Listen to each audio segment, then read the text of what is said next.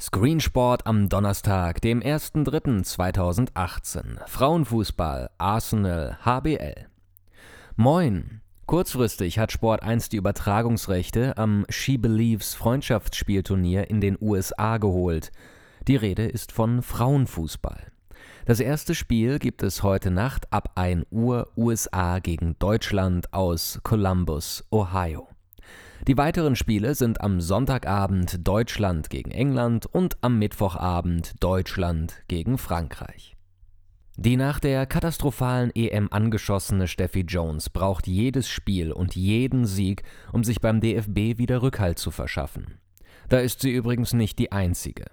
Englands FA hat in einem völlig hanebüchenen Verfahren Phil Neville zum neuen Trainer des Frauenteams bestellt nachdem Vorgänger Mark Sampson wegen inakzeptablen Verhalten im Spätsommer gehen musste. Phil Neville ist zum Job wie die Jungfrau zum Kinde oder Steffi Jones zu ihrem Job gekommen. Keinerlei Cheftrainererfahrung und, noch arger als Steffi Jones, keinerlei Erfahrung mit Frauenfußball. Zu allem Überfluss sind nach seiner Ernennung völlig hirntote Tweets von 2012 wieder aufgetaucht, in denen Neville Macho-Sprüche abgeleicht hat. Steffi Jones hat Konsequenzen aus der Problem-EM gezogen, unter anderem Lena Gößling nach Aussprache wieder in den Kader berufen, eine der sehr umstrittenen Nichtberücksichtigungen der letzten EM. Melanie Leupolz steht nach Verletzungen erst einmal nur auf Abruf zur Verfügung.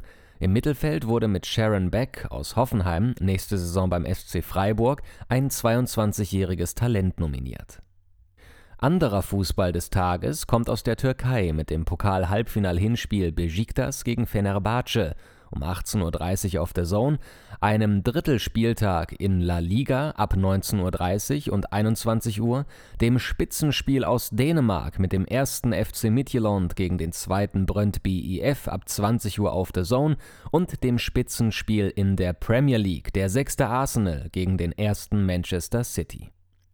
Wie viel Spitzenspiel steckt noch in Arsenal gegen Man City nach der klaren Abrübung im Ligapokalfinale am letzten Sonntag, als Man City mit angezogener Handbremse locker 3 zu 0 gewann und Arsenal über 90 Minuten die Torgefährlichkeit von feuchtem Toastbrot zeigte.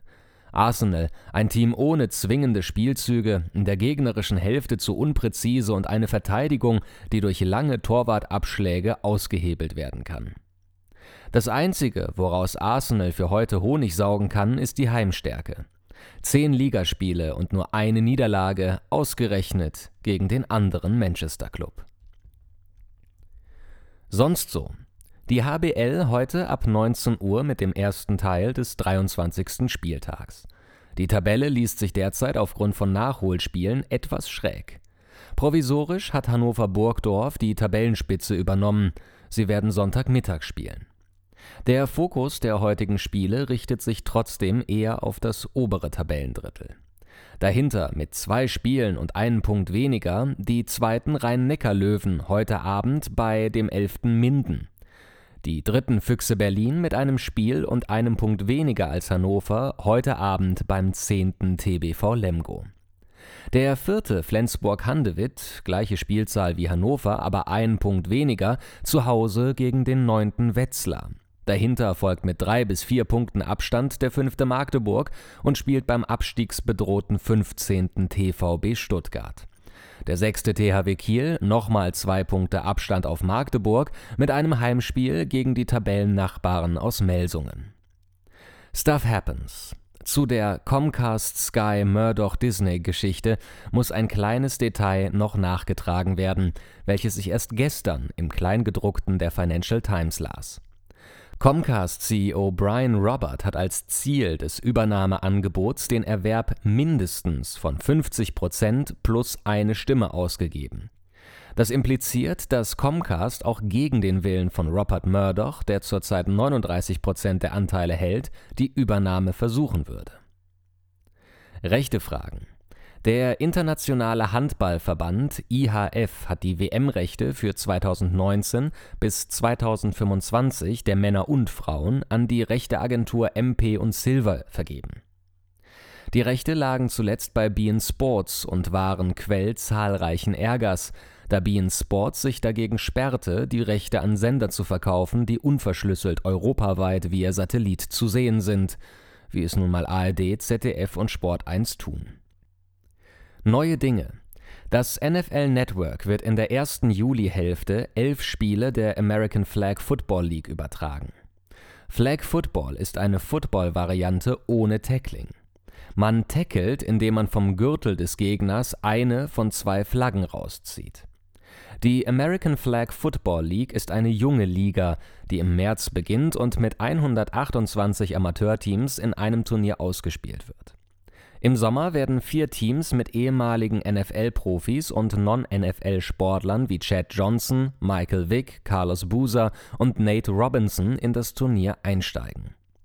Spiele aus der vergangenen Saison lassen sich auf dem YouTube-Kanal der Liga ansehen. Der Link dazu auf allesaußersport.de. Und noch eine Football-Liga. Die Pacific Pro Football League, kurz PAC Pro, ist die nächste Liga, die sich am Thema Football Sommerliga versucht. Es ist als Nachwuchsliga für Highschool-Abgänger geplant, die aber nicht aufs College gegangen sind und die noch nicht NFL-spielberechtigt sind, also nicht länger als drei Jahre von der Highschool weg sind. Vier Teams in Südkalifornien, acht Spiele, Basisgehalt 50.000 US-Dollar pro Spieler und ein Beraterstab, der aus NFL-Größen wie Ex-Headcoach Mike Shanahan, Ex-Schiri-Chef und jetziger Fox-Analyst Mike Pereira durchsetzt ist. Ausgegebenes Ziel ist die Ausbildung von jungen Spielern, weswegen laut Businessplan die auch Berater haben, die die Kids bei der Ausbildung von sportlichen und akademischen Fähigkeiten unterstützen sollen. Soweit so seit einem Jahr bekannt. Der Start wurde aber inzwischen von Sommer 2018 auf Sommer 2019 verschoben. Neu ist, die Liga hat gestern ein Sponsoring von Adidas bekommen. Die Information kommt von USA Today. Mitten in den Vorbereitungen zur NFL Draft ist es ein strategischer Zeitpunkt, so ein Sponsoring bekannt zu geben, nachdem es um die Liga sehr, sehr still geworden ist. Es strömt. Nachklapp in Sachen Streampaket der Formel 1, F1 TV. Das F1 Broadcasting Blog hat Infos aus unterschiedlichen Quellen und Ländern zusammengetragen und es zeichnet sich ab, dass die Kommentierung der Rennen in Englisch, Französisch, Spanisch und Deutsch von TV-Sendern übernommen wird. Laut at F1 Sport IT wird der englische Sprachfeed von Sky UK übernommen. Mit Martin Brundle und David Croft, voila, hier ist Kaufargument. Das gibt dem Gerücht von Auto, Motor und Sport bezüglich einer Übernahme des RTL-Kommentars für die deutsche Version viel Gewicht. Da andererseits bekannt ist, dass F1 TV Journalisten wie Will Buxton, Rosanna Tennant und Tom Clarkson verpflichtet hat, dürften diese eher für das Drumherum zuständig sein. Wetterfragen. Die Premier League grübelt über eine Winterpause. Konkret denken die FA, Premier League und English Football League über eine zweiwöchige Winterpause in der ersten Februarhälfte ab der Saison 2019-20 nach. Den Dezember und Januar möchte man eher ungern nehmen, weil es derzeit die Zeit mit den meisten Spielen und die lukrativste Fußballzeit ist. Dafür möchte man auch den Preis zahlen, eine FA Cup-Runde ohne Replays und damit ohne lukrative Verdienstmöglichkeiten für unterklassige Teams auszuspielen und einen Premier League-Spieltag so zu zerteilen, dass die Hälfte der Spiele vor und die andere Hälfte der Spiele nach der Winterpause ausgetragen wird. Ja, Leben ist kompliziert.